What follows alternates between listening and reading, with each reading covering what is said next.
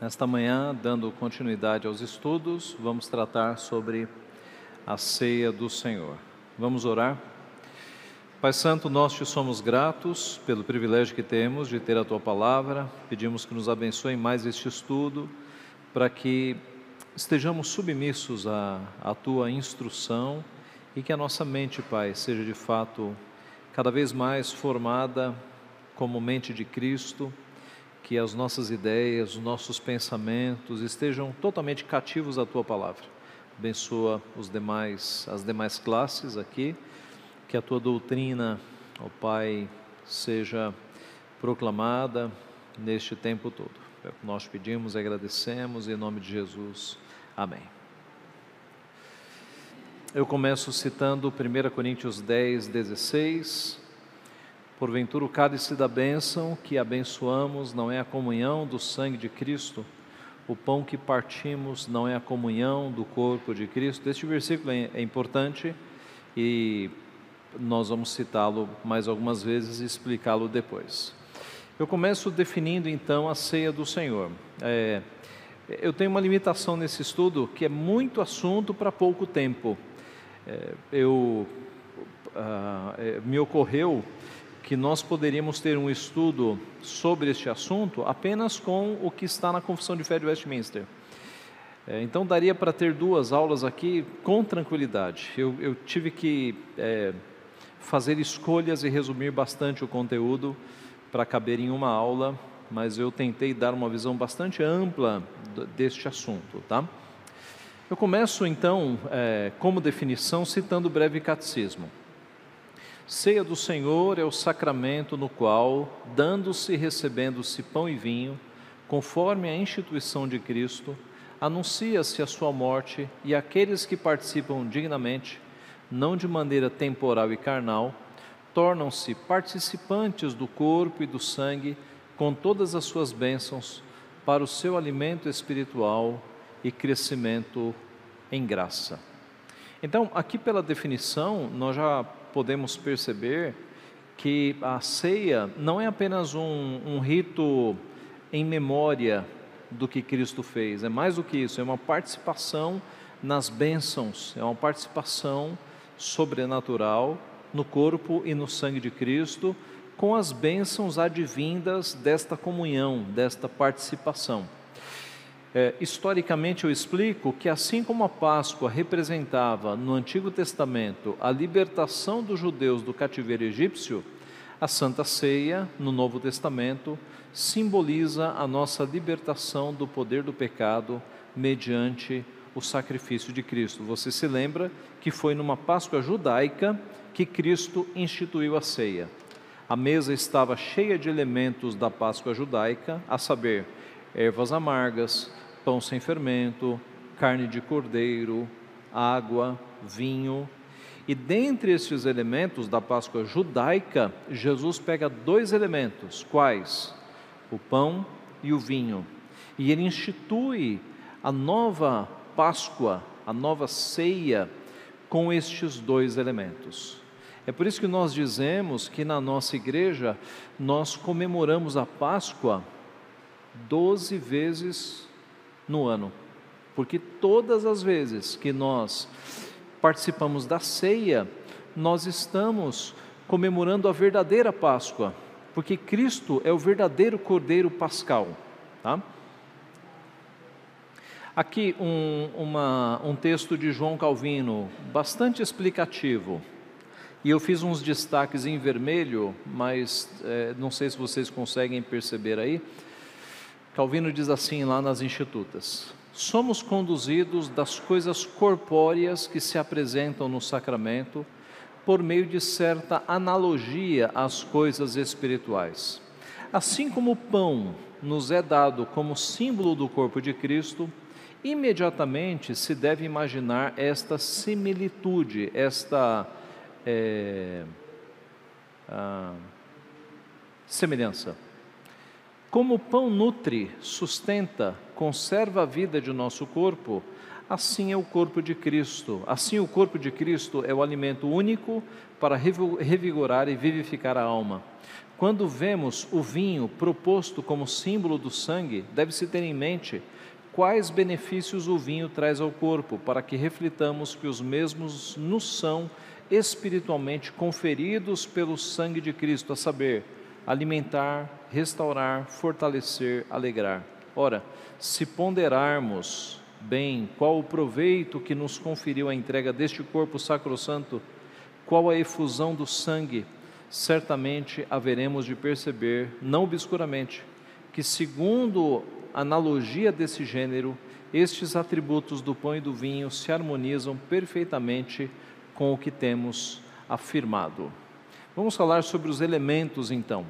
Nós devemos participar dos dois elementos, a saber, do pão e do vinho. É sabido, e talvez você tenha vindo do catolicismo romano, de que numa missa apenas os padres participam do vinho, não é? O vinho não é oferecido aos fiéis.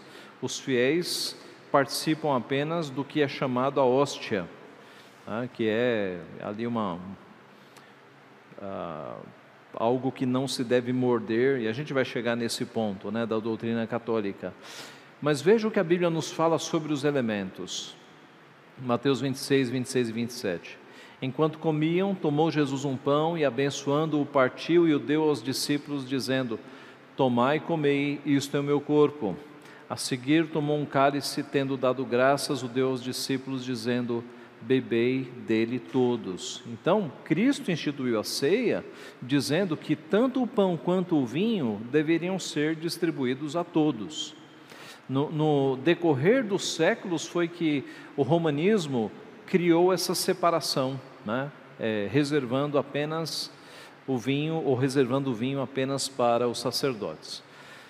O corpo e o sangue de Cristo estão presentes à fé do comungante tão verdadeiramente como os elementos pão e vinho estão presentes aos sentidos.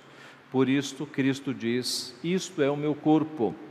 A expressão isto é o meu corpo, ela foi alvo de muitas discussões no decorrer dos séculos. Nós vamos tratar então sobre o que significa isso. O que significa isto é o meu corpo? Ou em outras palavras, é, qual é o significado da presença de Cristo na ceia? E aí nós vamos ter basicamente quatro posições: a posição católica, chamada transubstanciação, a posição luterana, chamada consubstanciação, a posição zwingliana, chamada memorial, e a posição presbiteriana ou reformada, que é a presença espiritual. Tá? Eu vou explicar as quatro. Vamos lá. A primeira posição, que é a da Igreja Católica Apostólica Romana, é a transubstanciação. O que, que é isso? Trans substanciação. Quer dizer, o trans é de transformação, é a transformação da substância do elemento. Observe, é, os católicos romanos, eles eram muito. Estou escolhendo as palavras aqui. Eu vou usar enganadores mesmo. Porque eles dizem: o pão se transforma em carne, tá? O pão se transforma em corpo de Cristo. Mas você olha para a hóstia e ela continua parecendo hóstia, né? Aí eles vão dizer: não, não, não. Não é a transformação de tudo, é a transformação da substância que você não consegue enxergar. Tá? Então, é, essa é a questão, né? E aí o povo, ah, ah, agora sim, né? Porque a hóstia continua lá, não parece com carne, né? Continua, não, mas é a substância que foi transformada, que você não vê, tá? A visão católica romana, aprovada no quarto concílio de Latrão em 1215, de que o pão e o vinho têm a substância transformada em corpo e sangue de Cristo a partir da consagração do sacerdote. Então o sacerdote, ele pega a hóstia, fala algumas palavras em latim, o trigo se transforma em carne e aí ocorre a transformação, você não vê nada, porque ocorre a transformação da substância do elemento. O pão e o vinho não são mais pão e vinho, embora pareçam ser.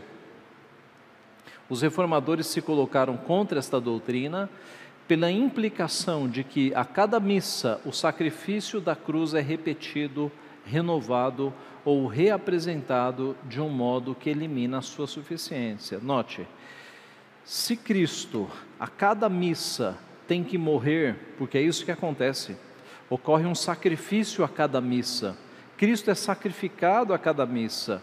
Então, o sacrifício na cruz do Calvário não valeu para nada. Que sacrifício é esse? Que a cada missa tem que ser feito novamente. Né? É por isso que o centro de uma construção católica é o altar. Altar, no Antigo Testamento, é onde se matam os animais. Nós não temos mais altar na nova aliança porque Cristo foi o último sacrifício. Por isso que não há mais altar. Nas igrejas reformadas, tira-se o altar, coloca-se o púlpito, porque não cabe mais sacrifício. Aliás, na reforma protestante, não deu tempo de construir igrejas protestantes. Em alguns países, da noite para o dia, as igrejas católicas se tornaram igrejas reformadas. E aí o que, que os reformadores faziam? tiravam as imagens de escultura, limpavam a idolatria, tiravam o altar, colocavam um púlpito com a palavra de Deus. Tá? Porque eu repito, na missa o elemento do sacrifício é presente. Cristo ele é oferecido novamente a cada missa. E aí você tira a suficiência do sacrifício verdadeiro que aconteceu na cruz do Calvário. O reformador João Calvino refutou esta transformação falsa com as seguintes palavras: Quaisquer que sejam, porém, os termos que tragam a lume para disfarçá-lo, este é o fim de todos. Mediante a consagração, o que antes era pão faz-se Cristo, de sorte que a seguir, sob essa experiência do pão, Cristo está oculto. Eles não se envergonham de expressá-lo, até explicitamente pois são palavras de Lombardo. O corpo de Cristo, que em si é visível, feita a consagração, jaz invisível e escondido sob a espécie do pão, ou a substância do pão. Assim sendo, a figura desse pão outra coisa não é senão mera máscara que aos olhos nos engana a visão da carne. Então Calvino está mostrando como isso é um engodo, como isso é uma, é uma armadilha, é uma falsidade dizer que o corpo de Cristo está lá, os nossos olhos não veem, mas o pão se tornou corpo, se tornou carne. Essa é a transubstanciação, tá? Então é a ideia católico-romana de que na missa o pão se transforma em corpo de Cristo. Então, para um católico romano, quando Cristo falou: "Este é o meu corpo", ele estava querendo dizer que o pão era transformado no corpo de Cristo. Sim.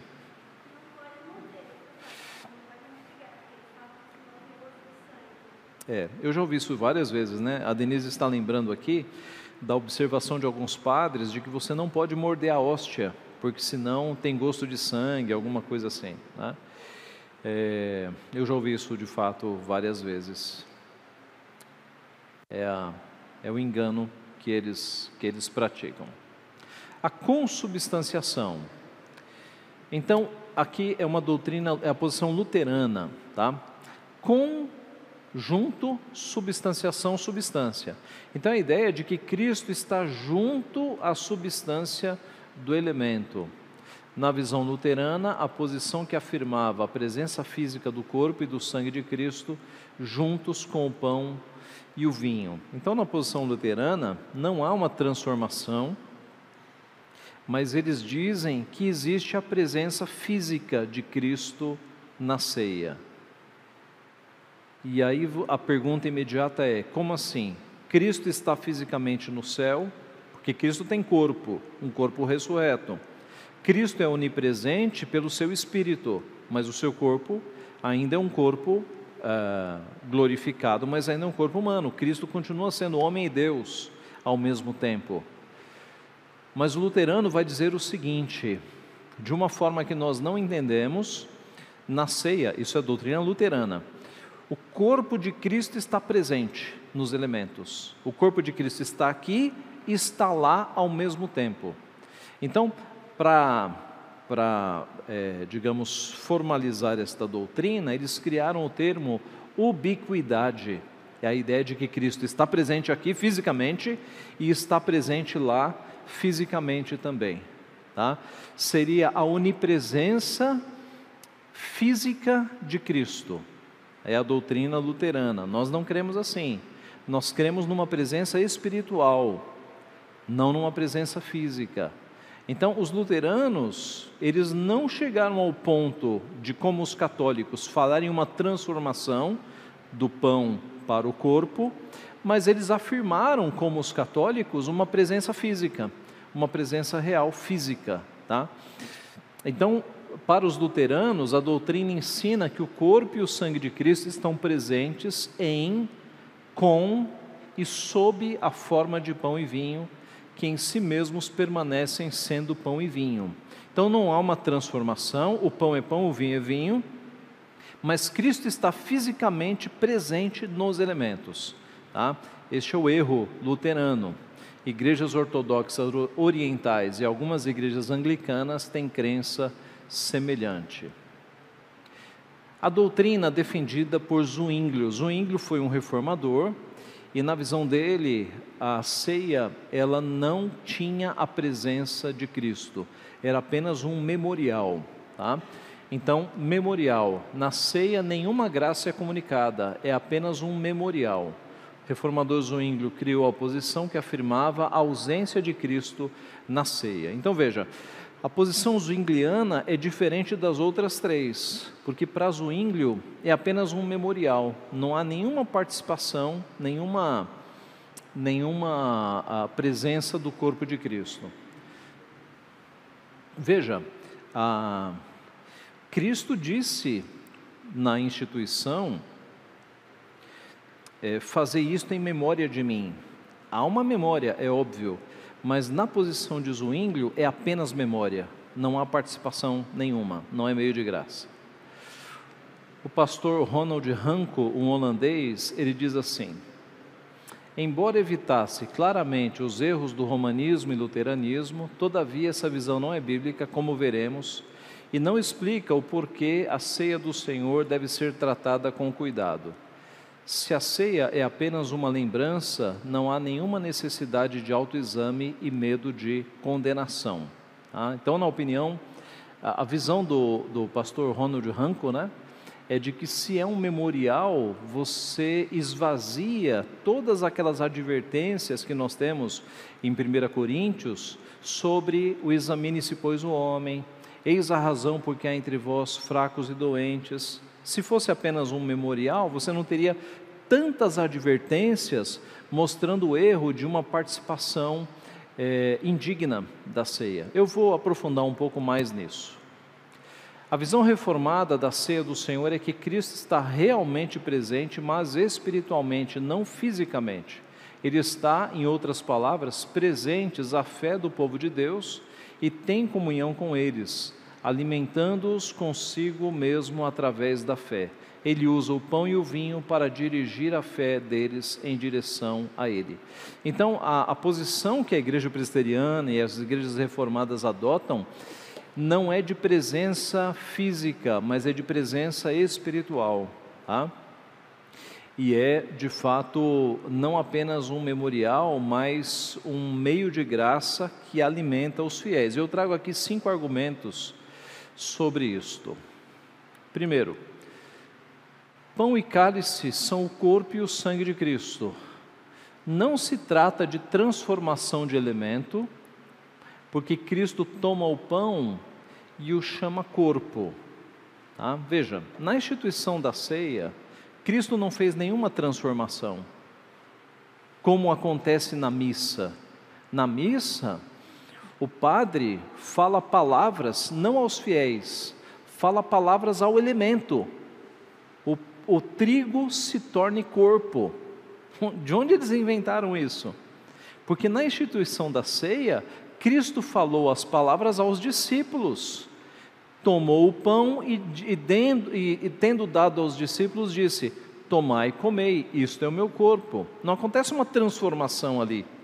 Tá? Então, é, é pão e é corpo, mas sem transformação. Não se, tra não se trata de transformação. Não se trata de presença física, porque o pão ainda é pão. Cristo chama, e Calvino trabalha esse argumento no livro 4 das Institutas. Cristo chama o pão de pão e ele diz: Este é o meu corpo. Veja, quando Cristo diz que ele é a porta, significa que ele se transforma em madeira?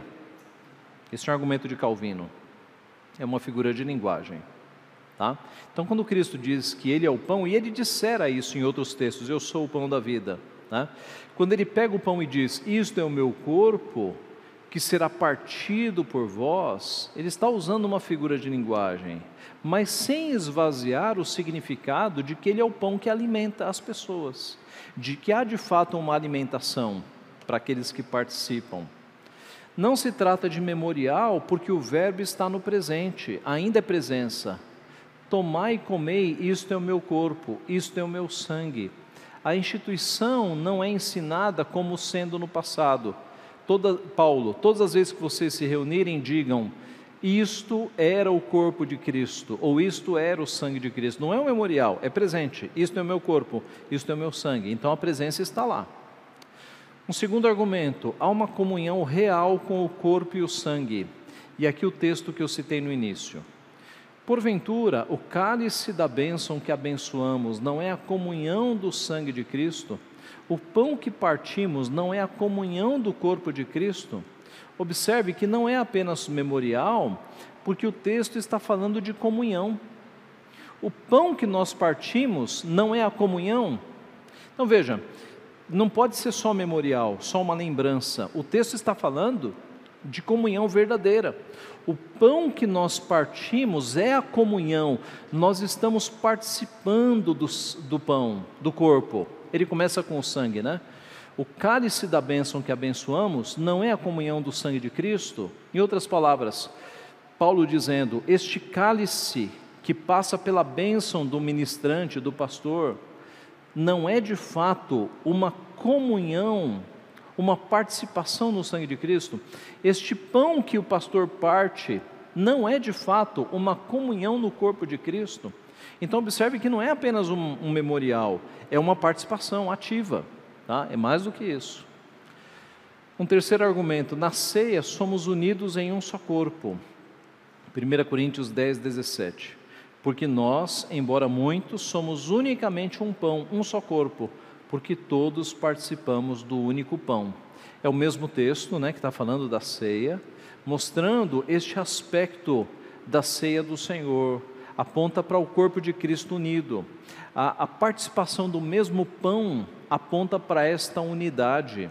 Né? Nós participamos do mesmo pão, nós somos o mesmo corpo, a mesma comunhão no mesmo pão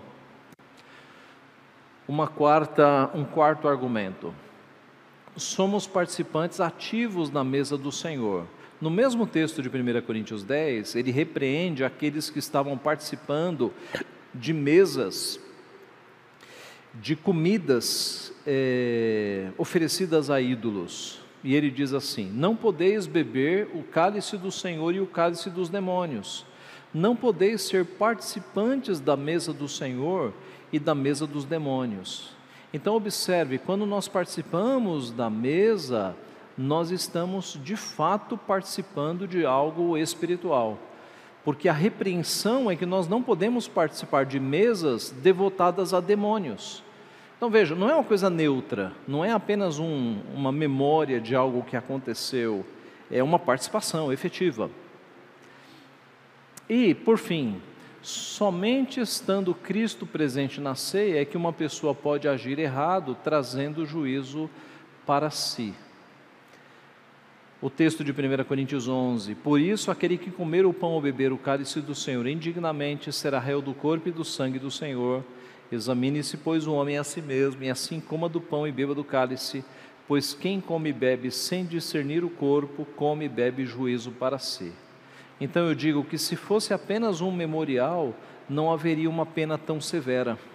A pena aponta para uma participação, para algo de fato sério. Você não pode participar do corpo e do sangue de Cristo de modo displicente, porque em Corinto isso já estava gerando o castigo do Senhor, a disciplina do Senhor.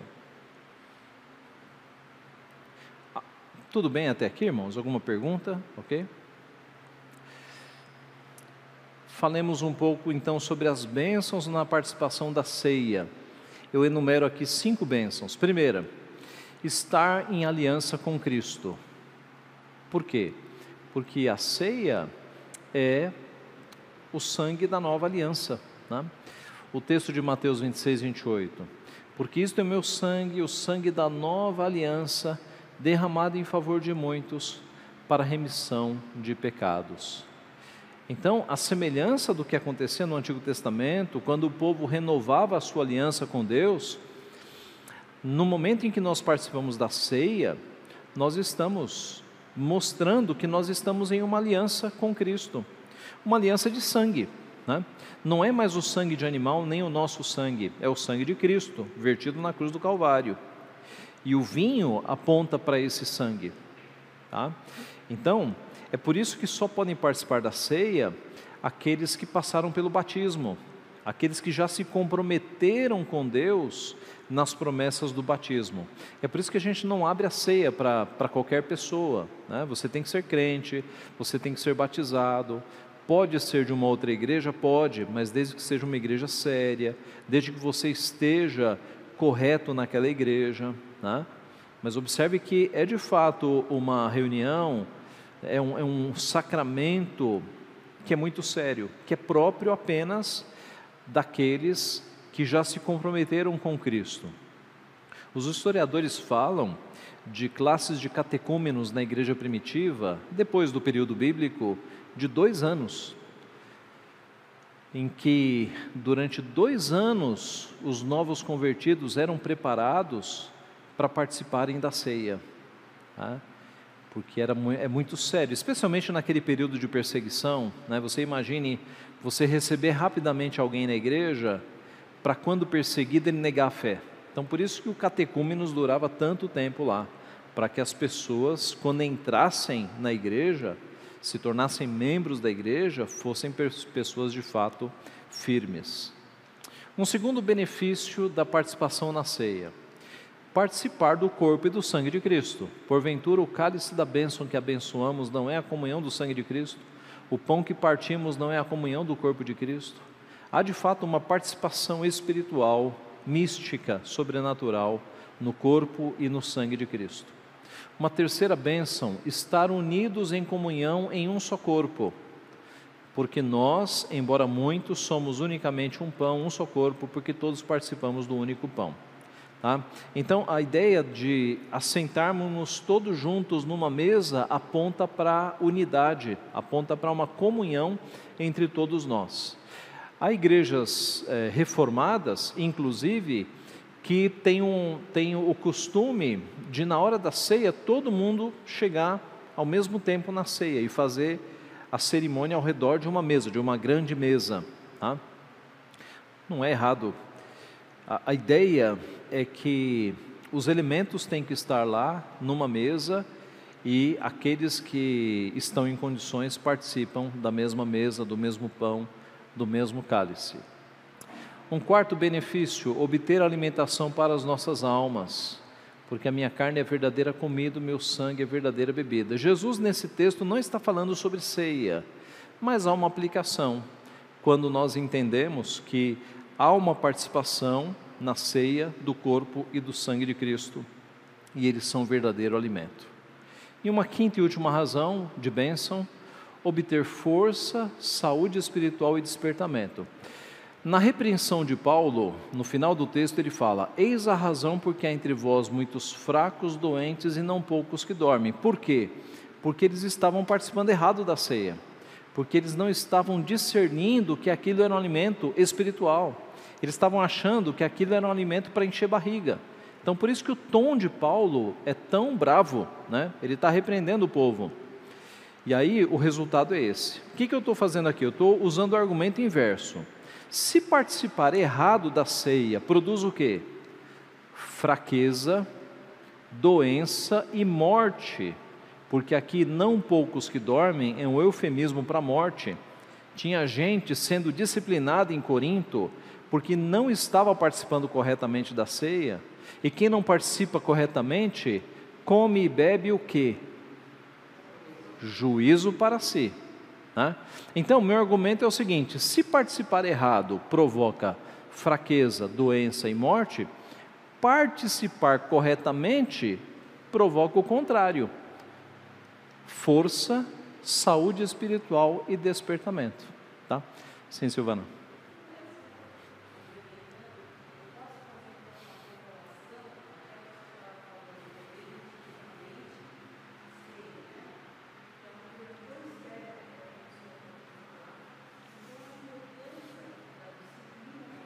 Sim, sim. Sim, sim. Sim. Sim, essa é uma boa pergunta. Silvana está falando da, da, relação entre disciplina e ceia. Né? Veja, biblicamente nós temos três formas de disciplina: a, a exortação, que é uma disciplina verbal, o afastamento do sacramento e a expulsão, né? a excomunhão, né? quando exclusão, exclusão. Então, pecados mais graves, pecados que mancham a honra de Cristo, geralmente nós, conselho da igreja, aplicamos a, a disciplina de afastamento dos sacramentos, tá? afastamento de cargos e afastamento da mesa do Senhor. Por quê? Porque é coisa séria. Imagine, vamos criar um exemplo aqui. Imagine que haja um adultério na igreja. Um homem da igreja abandona a esposa e vai para a amante, mas continua vindo na igreja. Você acha que esse homem pode participar da ceia? Se ele está num flagrante pecado, não pode. É por isso que a igreja, o conselho, chama esse homem, disciplina e o afasta da mesa do Senhor. Porque a mesa do Senhor, a ceia, é lugar daqueles que estão em plena comunhão com Cristo. E um adúltero não pode estar em plena comunhão com Cristo. Eu usei o exemplo aqui do adultério, irmãos, mas se aplica a quaisquer vícios ou a quaisquer pecados que estão manchando a honra de Cristo. Ah, vocês se lembram do reverendo Everton Toca Chique? O reverendo Everton pastoreou uma igreja e um, um presbítero da igreja, envolvido com partidos comunistas, se envolveu numa corrupção e foi pego pela Polícia Federal. E ah, o procedimento do conselho, do reverendo Everton, foi denunciar este homem para que ele fosse disciplinado. Porque a própria sociedade já estava dizendo: olha lá o presbítero da igreja envolvido com corrupção. Percebe? Então, a Bíblia diz: a disciplina começa na casa do Senhor, a disciplina tem que começar aqui. Se um de nós está manchando o Evangelho, o conselho da igreja tem que ser o primeiro a chamar a pessoa e falar: olha, enquanto você não se arrepender, enquanto você não mudar de vida, enquanto você não voltar para sua esposa, enquanto você não devolver o dinheiro e pagar as penas da justiça, você está afastado da comunhão. A pessoa não pode participar da mesa como se estivesse em plena comunhão. Agora, veja, se a pessoa se arrepender, arrumar a vida e de fato retornar aos caminhos corretos, ela volta para o conselho, é restaurada e volta a participar da comunhão. Tá? Mas a, a disciplina é importantíssima para que você não tenha a presença de pessoas que não podem participar da mesa participando da mesa. Tá? Muito bem. E por fim, e isso foi mais rápido do que eu imaginava, mas por fim, algumas questões mais amplas. Primeira, a ceia deve ser ministrada por um ministro da palavra ou um presbítero docente, por dois motivos. Primeiro, porque na Bíblia não temos sacramentos sendo administrados por não oficiais. Segundo, porque os sacramentos não são divorciados da palavra, assim cabe ao ministro da palavra a sua administração. Então, duas questões aqui, né? É, é relativamente popular no meio evangélico a pregação de alguns pastores de que todo crente pode batizar e todo crente pode servir a ceia. Tá? É, tem um ex-pastor presbiteriano que saiu do presbiterianismo há algumas décadas e criou a sua própria igreja, que ele defende isso. Todo crente pode batizar e todo crente pode servir a ceia. Isso não tem amparo bíblico, porque na Bíblia você nunca encontra não oficiais ministrando os sacramentos. Batismo, por exemplo, você tem João Batista, que tinha ofício, né, o último profeta, Cristo, três ofícios, Paulo tinha ofício, apóstolo. Ah, então, você na Bíblia, ah, o único caso de alguém, o único caso de alguém que, sem presbítero, Filipe, né, um é, um evangelista, né? Ele é chamado de evangelista, que é um, é um ofício temporário é, semelhante ao, ao, ao apostolado. Tá? É, isso, semelhante ao missionário. Tá? O único exemplo de não oficial que você tem no Novo Testamento é Ananias, que batizou Paulo. Sobre Ananias, não se tem nenhuma informação de que ele seja oficial. Mas note, o próprio Deus deu a ordem para ele. Né? Então, é difícil cumprir nos nossos dias. É claro que algum maluco vai dizer, Deus falou comigo, né? mas aí já são as maluquices do meio evangélico. Né? Tratando de coisa séria, você tem sempre oficiais no Novo Testamento batizando e do ponto de vista da ceia, Cristo é quem administra a ceia e Paulo depois é, é aquele que vai repetir a, digamos, a, a, a instituição, né? as palavras de instituição. Então, meus irmãos, nas igrejas reformadas e na igreja presbiteriana, sempre aquele que vai administrar sacramentos é aquele que se aprofunda na palavra. No nosso caso é o presbítero docente, né? É aquele. Por quê? Porque o sacramento é sempre ligado à palavra. O sacramento não é divorciado da palavra. As coisas andam juntas, tá? Um segundo aspecto. Participam da ceia os membros da igreja que já foram batizados e que têm condições de fazer uma autoavaliação da sua fé. Por isso, crianças não podem participar que é um outro erro que nós encontramos em igrejas brasileiras e em igrejas norte-americanas, servir a ceia para crianças. Por que, que isso é errado? Porque o texto fala: examine-se, pois, o homem. Então, veja, quando eu falo criança, eu estou pensando até em bebê de colo. Uma criança de dois, três anos de idade, porque assim, não, pastor, é criança, mas é acima de 12 anos. Opa, qual é o critério? Por que, que não 11? Por que, que não 10? Criança é criança. Tá? Então, se criança participa da ceia, até um bebê de colo pode participar da ceia. O argumento dos que defendem a chamada pedocomunhão, que é crianças participando da ceia, qual é o argumento? Ora, se as crianças participam do primeiro sacramento, que é o batismo, elas podem participar do segundo sacramento, que é a ceia. Calvino, nas Institutas, vai dizer que são sacramentos totalmente diferentes. Porque no primeiro sacramento, que é o batismo de nossos filhos, não é exigida a fé do infante, do bebê. Já no sacramento da ceia é explicitamente exigida a fé. Examine-se, pois, o homem, e assim coma do pão e beba do cálice. Então, na, no batismo não há autoexame do bebê, na ceia há autoexame. E como é que você vai pedir para uma criança de dois, três anos avaliar a sua fé? No Catecismo Maior, nós temos o detalhamento disso. Né? Quais são os exames que nós temos que fazer quando nós estamos participando da ceia? Se nós amamos mesmo a Cristo, se nós estamos sinceramente arrependidos dos nossos pecados, se nós depositamos toda a nossa esperança em Deus, são exames sérios para adultos. Tá? Então, ah, o texto impeditivo para uma criança participar da ceia é 1 Coríntios 11, especialmente esta expressão: examine-se, pois o homem. Tá? Examine-se, pois o homem.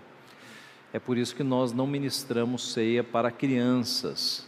Agora, observe: se você tem um filho que aos 10 anos de idade, 11, você percebe, ele ama sinceramente a Cristo, ele sabe o que é pecado e ele sabe o que é arrepender-se dos seus pecados.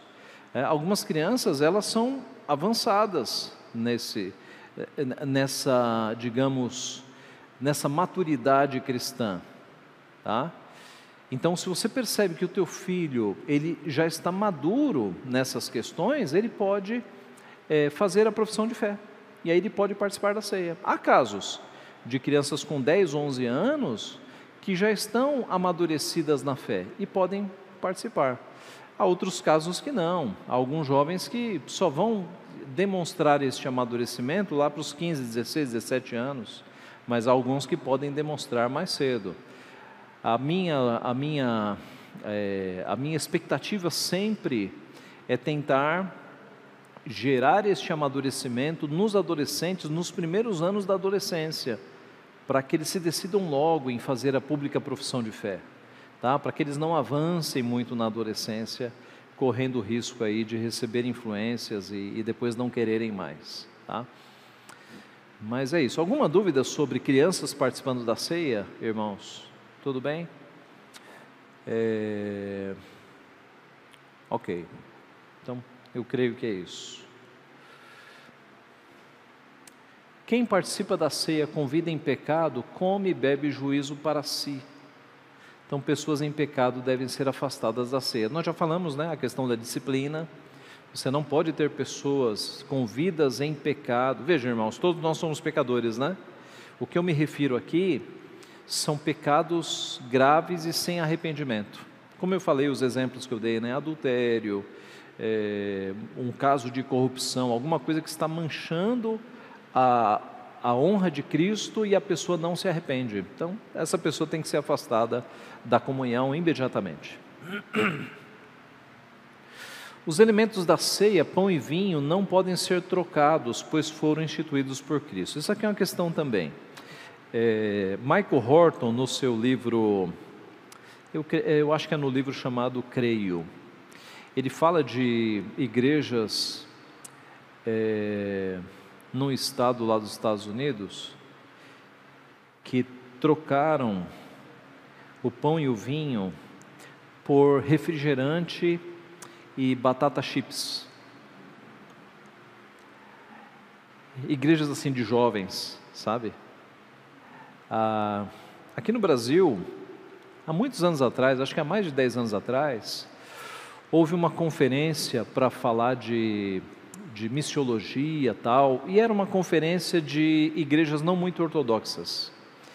E aí eles fizeram uma ceia com cubinhos de doce de leite, sabe aqueles cubinhos de doce de leite? E pedaços de limão. Essa, eles trocaram os elementos. E aí eles deram a base teológica, entre aspas, né? que aqueles elementos eram para mostrar o, o dulçor da vida misturado ao amargor, uma coisa assim. Eles inventaram alguma coisa lá e ainda tentaram alfinetar as igrejas sérias, né? Que isso era mais importante do que ritos e elementos. Então, absurdo, né, gente? Você não pode trocar os elementos da ceia que foram instituídos por Cristo, tá? Há uma discussão no meio evangélico sobre a questão do vinho. Aqui na igreja, por exemplo, nós usamos, nós não usamos o vinho com teor alcoólico, nós usamos o suco de uva. Tá? A posição da IPB é a seguinte: é o fruto da videira. O fruto da videira é, vem da uva. Tá? Então, é,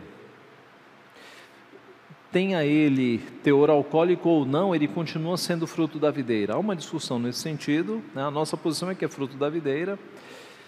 Agora, eu repito, há igrejas que cometem o um absurdo de usar refrigerante, de usar. Uh, assim, no meio missionário é muito comum trocar o pão por. por o quê? É, Uhum. por coco. É. No, no, meio missionário há, há essas trocas. Né? E aí, pastor, pode trocar? Eu diria que não. Eu diria que não. E veja, é, eu já vi em conferências missionárias eles fazendo esse tipo de troca. Né? Então eles servem vinho e ao invés do pão eles servem alguma outra coisa lá, alguma coisa indígena. E aí a gente repara o seguinte: nessas conferências missionárias chega microfone, chega caixa de som, chega data show, mas o pão não chega. Entendeu? Então, a coisa é feita para chocar, não é necessidade. A coisa é feita para chocar. Tá? É, nós não estamos autorizados a trocar os elementos.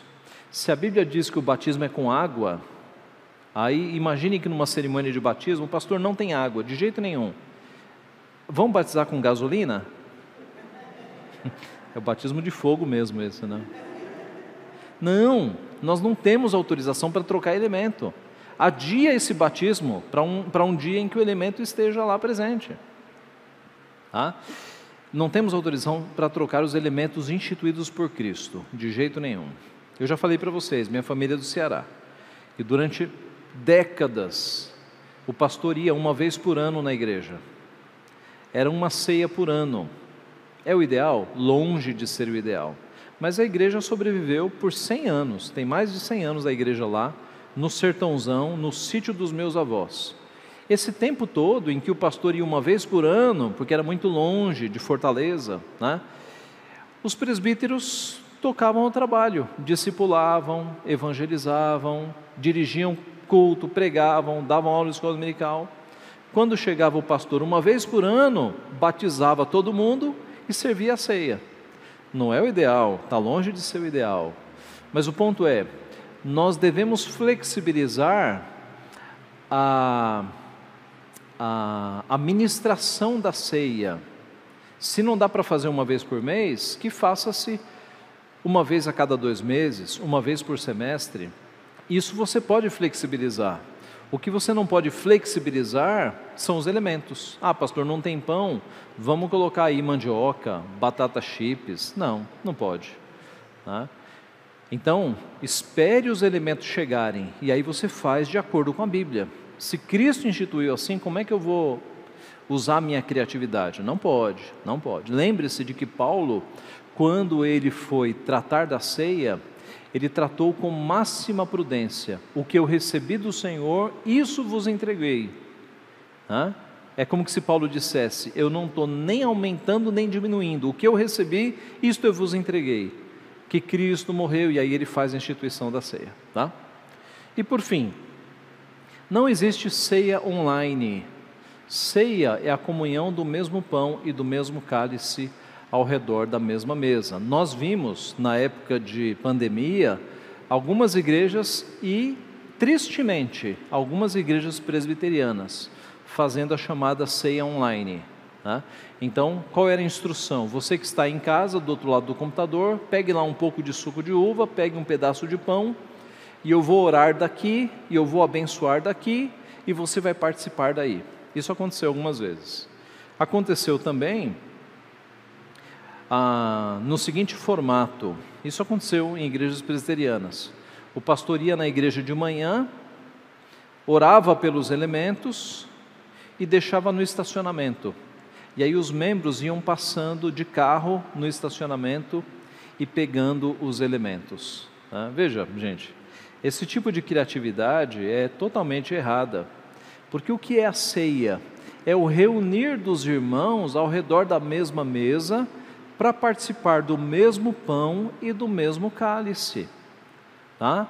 É, é ao redor da mesma mesa. Se eu digo para a pessoa, ó, você que está em casa, pegue um pedaço de pão, não é o mesmo pão, você quebrou a unidade. Não é o mesmo vinho, o mesmo suco de uva, você quebrou a unidade, tá? Então essas invenções, elas são de fato lamentáveis, porque elas quebram aquilo que está prescrito na Bíblia. É, teve até gente fazendo batismo online, vocês viram isso? Teve um pastor do Rio de Janeiro, graças a Deus não foi da, da, da presbiteriana, mas ele tinha lá um telão, uma televisão, com a pessoa do outro lado, aí ele jogou água na tela da televisão e aí a pessoa do outro lado, alguém jogou água na pessoa do outro lado, desse jeito. Então, pois é, pois é, é isso não foi batismo, gente. Batismo não é assim. Né?